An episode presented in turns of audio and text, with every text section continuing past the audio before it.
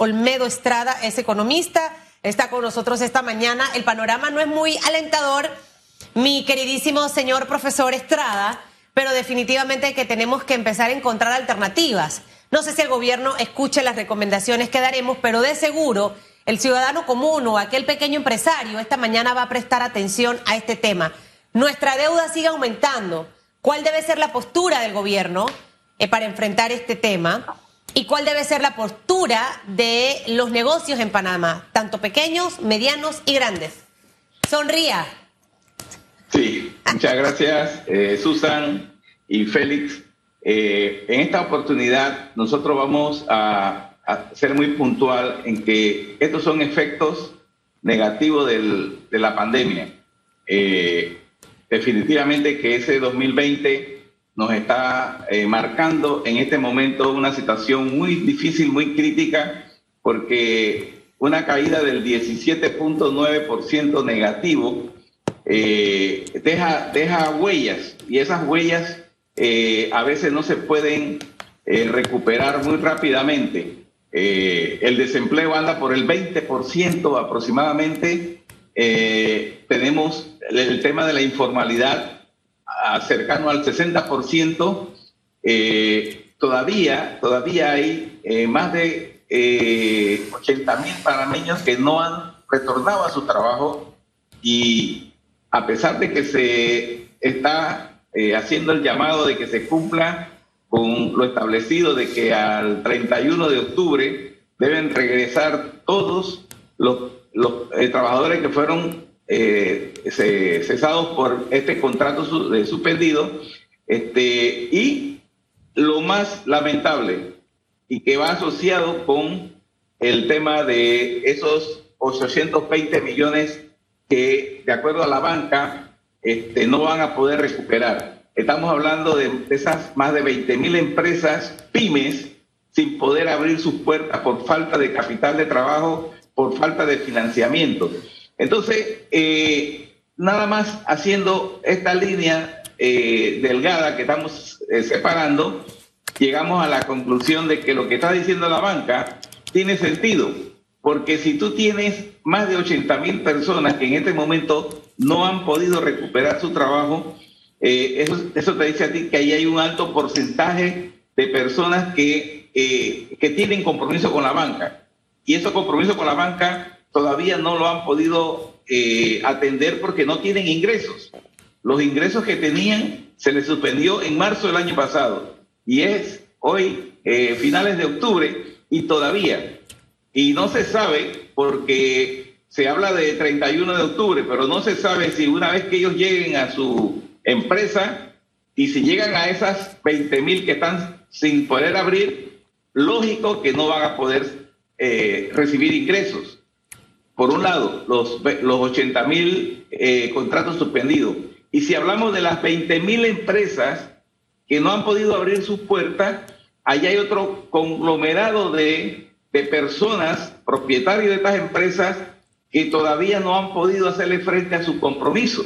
Entonces, Sumando esta realidad, es lo que nosotros decimos, sí, hay un alto porcentaje de eh, personas y empresas que no han podido hacer frente a ese compromiso de préstamos, de financiamiento, de hipotecas y de muchas actividades eh, financieras, compromisos que hoy mantienen estas personas y que definitivamente la banca le preocupa porque si esas personas no tienen con qué pagar, lógicamente que recuperar esos préstamos va a ser un, dilema muy grande para la banca. Profesor, haciendo esa suma, usted que es matemático, estamos hablando eh, casi de 280 mil contratos suspendidos y eh, un porcentaje de empresas que no han abierto sus puertas desde el año pasado. Esa suma, ¿a cuánto nos da para tener ese, ese número? ¿A cuánto nos da? Eh, ¿A qué te refieres exactamente? De la cantidad de personas que está sin trabajo, más la cantidad de empresas que no han abierto y que definitivamente ese número de personas está suspendido, pero la realidad puede ser la que usted nos está hablando, de que al momento de que pase el primero o 2 de noviembre van a ser liquidados. Bueno, es lo que eh, el reporte que ha dado el Ministerio de Trabajo y la Contraloría, en estos momentos hay alrededor de esos 200 y pico mil contratos suspendidos en, marzo del año pasado, eh, quedan todavía por eh, recuperar su empleo, más de 80 mil contratos o personas. 80 mil para cuántas empresas? Los 80 mil y hablamos de cuántas empresas pequeñas que no han abierto.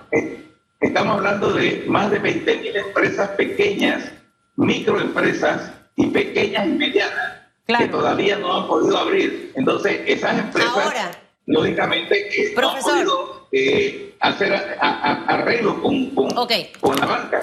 Viendo este número, estaríamos hablando de 100 mil pero los números de desempleo que va por arriba del 20%, está casi de entre 250 mil y 280 mil personas que en este momento están sin trabajo. ¿Ok? Siendo matemática eh, en esto, si tenemos a 280 mil personas que están sin trabajo, el escenario luego de octubre puede cambiar con ese número de 100 mil que estaría en una situación eh, que no podemos predecir de lo que va a ocurrir si regresan a trabajar o si la empresa cierra o si recorta la jornada laboral. Sí, mire, yo, estoy hablando de contratos, de contratos que no se han podido eh, restablecer, exacto, pero el desempleo arriba de 200 mil personas. Es decir, estamos hablando de un porcentaje que aún recuperando esos 80 mil, nosotros vamos a tener más de 150 mil personas sin trabajo porque el, el, mismo sistema eh, nuestro no ha podido absorber, es decir, el mercado laboral no ha podido absorber eh, eh, estas personas porque estamos hablando, estamos separando cifras. O sea, una cosa es de los 200 mil, los contratos que se suspendieron, se han recuperado, pero muchos de los que se han recuperado también fueron liquidados, o sea que eso, eso no lo cuenta.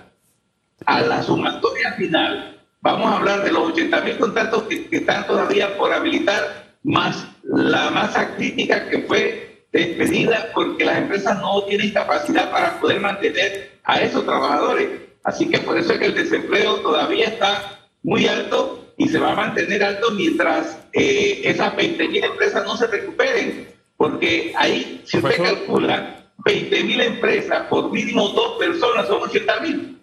¿Eh? Eh, perdón, 20 mil empresas por un mínimo de cuatro personas, estamos hablando de 80 mil trabajadores.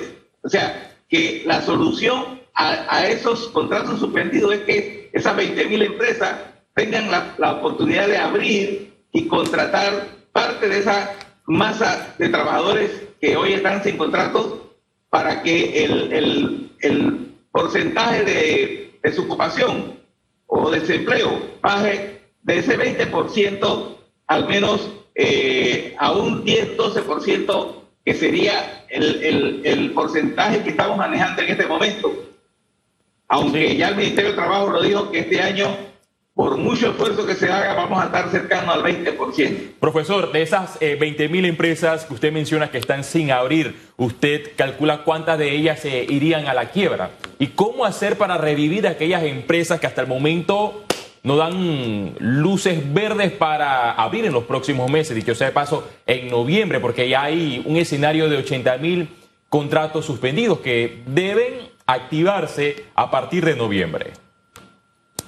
Escuchando a la banca, ya uno, uno tiene idea de la situación que hay, porque de esas 20 mil, por supuesto que eh, hay ya empresas que se han declarado eh, cierre total, incluso ya han abandonado sus locales porque no tienen con qué pagar el alquiler, no tienen con qué pagar los salarios.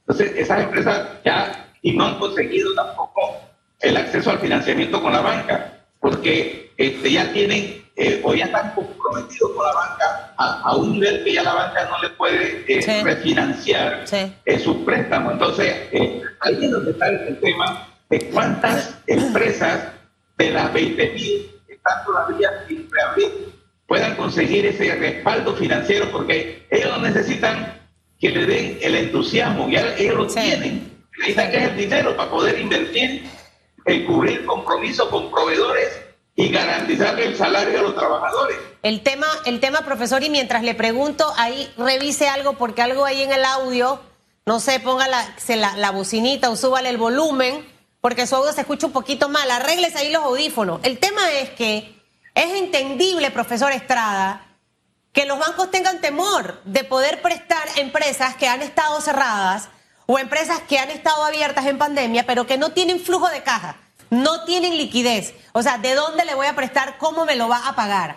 Pero entendiendo también estas empresas, el mundo cambió y para poder salir nuevamente a tratar de sobrevivir, porque para mí esta es una etapa de sobrevivencia, yo tengo que implementar algunas medidas en mi modelo de negocio, invertir quizás en algunas herramientas ahora todo el tema digital. Pero ¿cómo logramos esto? Y por eso le ponía al inicio la perspectiva de que para poder que nuestro presupuesto del Estado se pueda manejar, nos estamos endeudando recibiendo otro financiamiento por 500 millones de dólares. Entonces, nuestro nivel de endeudamiento es alto como Estado. Eh, hemos hablado aquí de algunas acciones importantes que puede hacer el gobierno del señor Laurentino Cortizo, el gestionar eh, proyectos que no sean eh, grandes, sino proyectos más chiquitos, reparaciones de calles, reparaciones de, de ciertas instalaciones, porque eso va a dinamizar la economía y definitivamente que los proyectos grandes, línea 3 del metro y demás, que eso siga avanzando. Estamos tratando de atraer inversionistas, pero vea el panorama que tenemos políticamente y ahora de seguridad con lo que despertamos este viernes los panameños.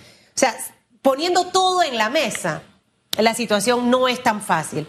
¿Cuáles pudieran ser las alternativas para el gobierno?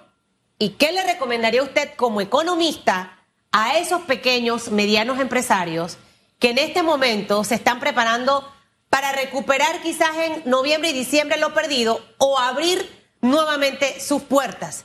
Endeudarme, invertir. Ahí tenemos dos escenarios para que usted nos pueda orientar, profesor Estrada. Sí, mire, este, efectivamente, eh, aquí el, el, tema es, eh, si tú inviertes dinero en actividades improductivas, por supuesto que no van a recibir eh, beneficios de esa inversión, pero si tú orientas las inversiones hacia el sector productivo, lógicamente que, que la economía va a tener ese, ese movimiento circular que es muy importante para la recuperación. Y eso no, eso no ha sido precisamente la, la conducta de, de, los sectores que tienen que ver con financiamiento a, a las empresas que fueron afectadas. Aquí yo creo que no, nadie se ha percatado de que la, el sector empresarial, sobre todo el, el, el motor de la economía, que es las micro, pequeñas y medianas empresas, no le han prestado atención de cuál ha sido, por ejemplo, el impacto negativo que le ha provocado esta pandemia. Eh, si, si, si, hicieran entrevistas a los empresarios para que ellos eh, dieran su punto de vista, ellos van a decir que definitivamente esta pandemia los acabó, les quitó, les robó todo lo que tenían y no tienen cómo hacerle frente a, digamos, una reapertura para poder continuar con su actividad productiva. Profesor. Entonces, hay, hay, hay, un fondo de 150 millones de dólares para pyme que eh, este, se dice que efectivamente se ha usado solamente el 33%. ¿Pero por qué? ¿Por qué no se ha invertido los 150 por lo menos? Y eso no es suficiente. Ojo, eso no es suficiente porque el impacto ya dijimos que era de 17.9% la caída. Por ende, estamos hablando de 15 mil millones de dólares que se dejaron de producir en el 2020. ¿Dónde están esos 15 mil millones de dólares perdidos? O sea, que, que no, se, no se han recuperado. Entonces tenemos que poner la visión es precisamente eh, eh, ver dónde fue que impactó efectivamente la pandemia para ver de qué manera se puede orientar eh, la, la, toda, toda la ayuda financiera a ese sector que además de ser un sector productivo te va a garantizar bajar el desempleo. Entonces no hay políticas públicas, por ejemplo, que te oriente precisamente a este, eh, digamos, enfoque que debe ser el, principal en este momento para poder eh, decir vamos a reactivar una economía que se mantiene muy lenta, muy débil y que no sabemos eh, verdaderamente eh, si no llegan las, inversiones extranjeras,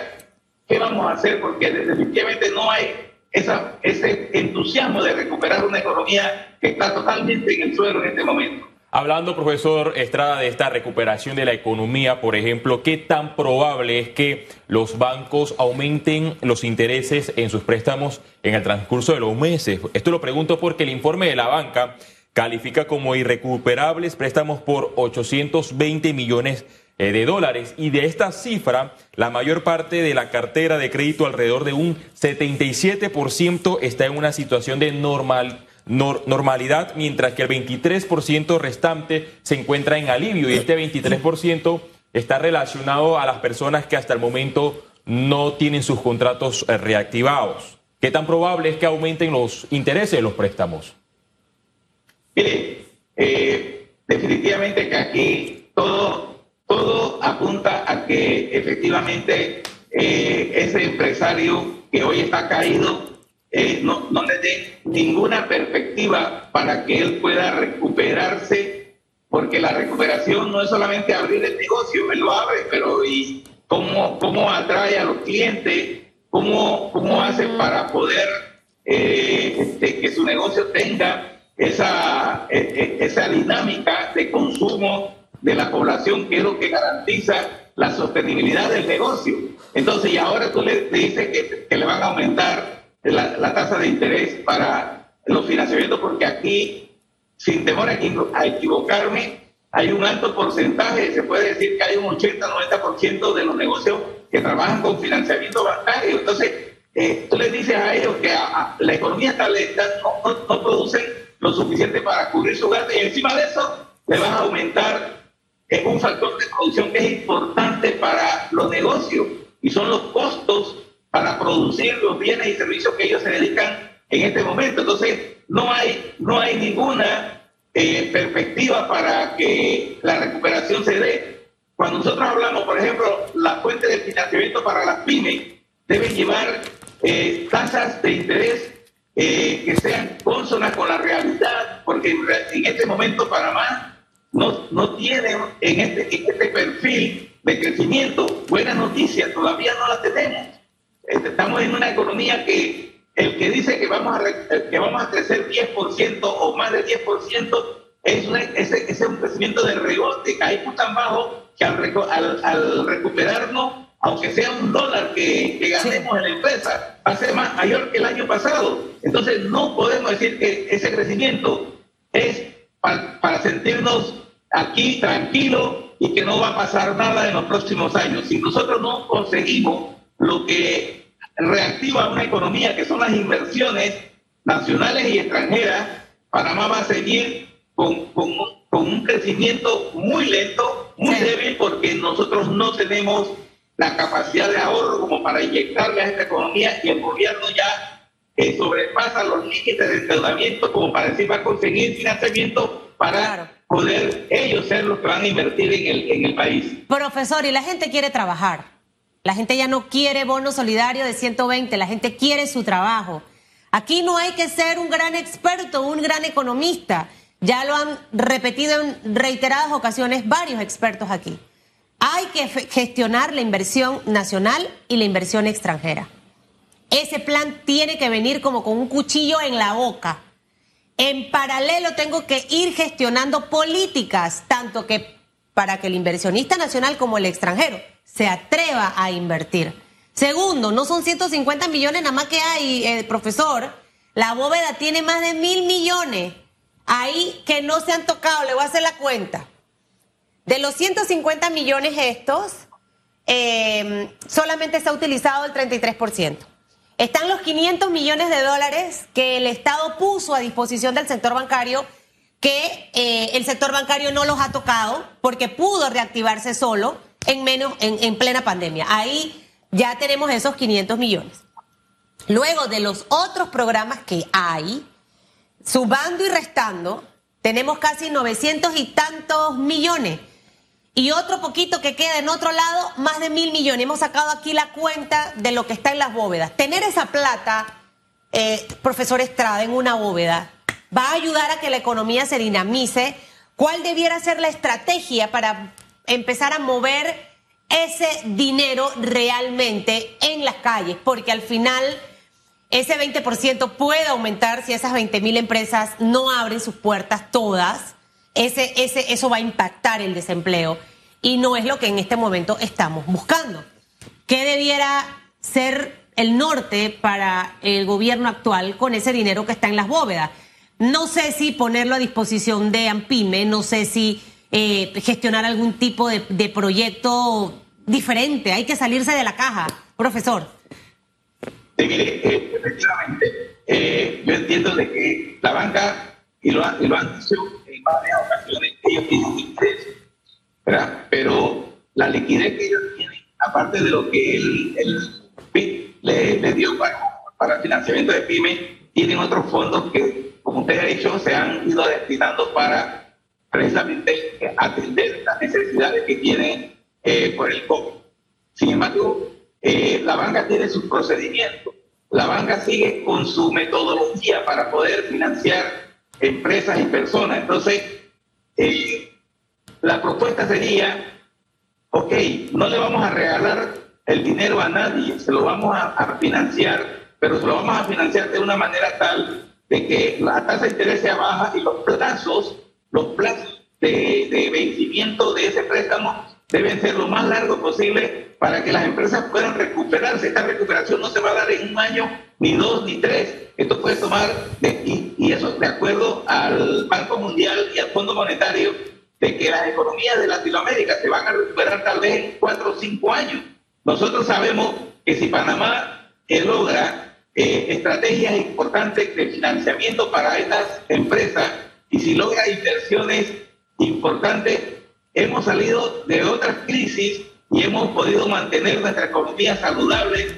Eh, gracias a Dios todavía tenemos grado de inversión que no nos los han quitado y eso es un atractivo para la inversión panameña. Pero la propuesta sería eh, que el gobierno eh, plantee, por ejemplo, eh, este, garantías, garantías para los financiamientos al sector empresarial de manera tal sí. de que este motor de la economía eh, tenga un respaldo gubernamental para el financiamiento. Y, y, ya Ampines tiene un fondo, pero un fondo que desde nuestra perspectiva es pequeño, cuando realmente ellos necesitan eh, eh, un respaldo mucho mayor. Eso, eso es... bueno, este, sí. Eh, Profe, en, en, en definitiva, defini definitivamente que el panorama no es tan fácil, va a ser complejo, pero de lo complejo vienen las grandes oportunidades. En realidad, yo soy creyente de eso 100%. Aquí es donde hay que poner a funcionar un poquito el cerebro y de todos lados. Profesor, que le vaya bien. Gracias, feliz viernes. Muy bien, gracias.